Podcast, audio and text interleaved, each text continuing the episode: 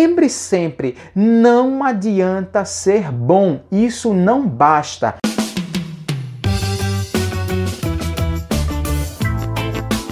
Fala pensador, fala pensadora, seja bem-vindo, bem-vinda a esse canal, a mais um vídeo do canal Pensa Nisso. Você que está ouvindo no podcast também, seja muito bem-vindo. É um prazer falar aos seus ouvidos e hoje eu vou trazer uma história para quem gosta de chocolate, uma curiosidade, uma história que marcou o mundo do marketing, do empreendedorismo e mostra como ideias simples podem transformar a vida, a história de um produto. Você tem um produto, você tem uma ideia que está tendo dificuldade para vender. Olha só o que essa história pode trazer para você. Se inscreve no canal, danado. A gente precisa da tua inscrição. Curte esse vídeo, me acompanha nas redes sociais, no Instagram, tem um site lá com um blog sensacional que a gente sempre coloca muito conteúdo, muito texto para que você realmente possa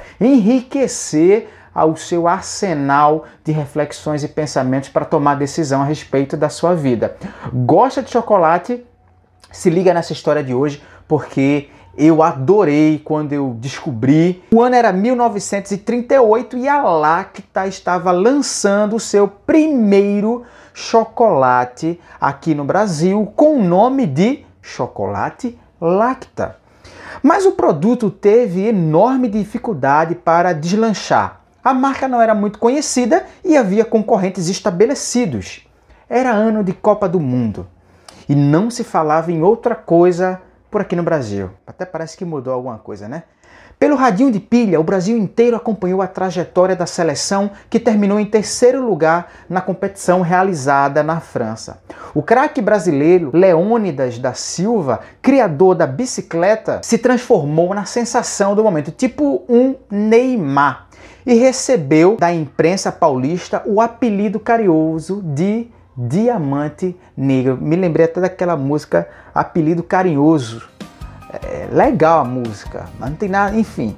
Vamos continuar aqui. Recebeu o Leônidas esse apelido carinhoso. A Lacta identificou no carisma do jogador uma excelente oportunidade para promover o seu produto. Assim, após adquirir os direitos de nome e imagem por 10 mil réis, o fabricante lançou em 1940 o chocolate Diamante Negro no país. E até hoje o Diamante Negro nos acompanha. Perceba primeiro uma coisa: a empresa teve uma ideia de um produto, colocou em um nome óbvio, um nome simples e esse produto não deslanchava. O produto era ruim?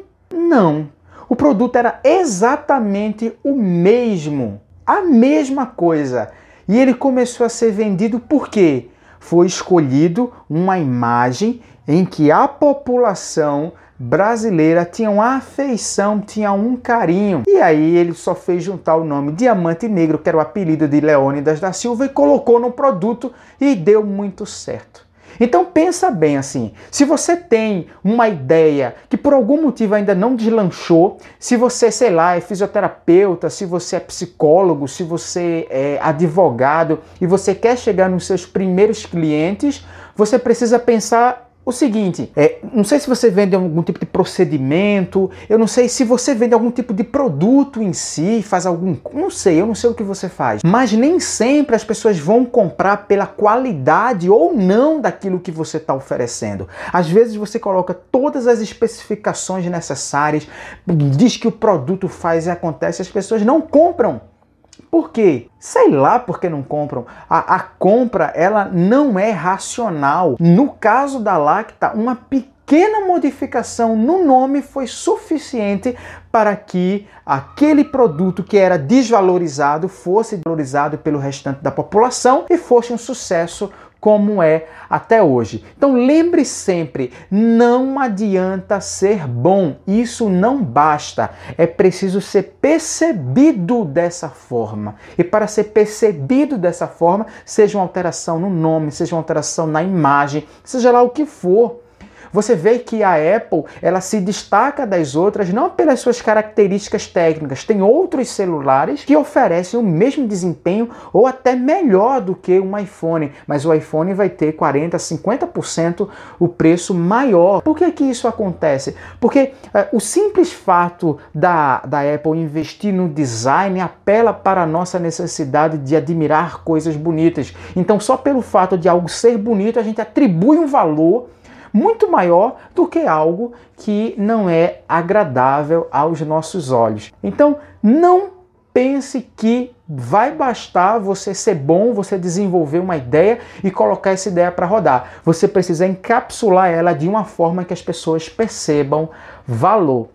Pensa nisso, conta aqui para mim quando é que você está vendo esse vídeo, deixa no teu comentário para eu saber quanto tempo leva para que esses vídeos comecem a ser vistos por você. E se você gostou desse vídeo, nos incentive curtindo, compartilhando, se inscrevendo no nosso canal, porque o nosso compromisso é trazer conteúdos com começo, meio e fim, para que de fato você possa pensar de um jeito mais inovador, de um jeito crítico, de um jeito criativo e que esses pensamentos realmente eu torço para que eles façam diferença na sua vida. Galera do podcast, um abraço pela companhia. Bom dia, bom, boa tarde, boa noite para você. Galera do YouTube, valeu e todos vocês vai lá no site www.pensanisso.net que sempre vai ter conteúdo e também no Instagram. Eu vou estar sempre no stories acompanhando vocês.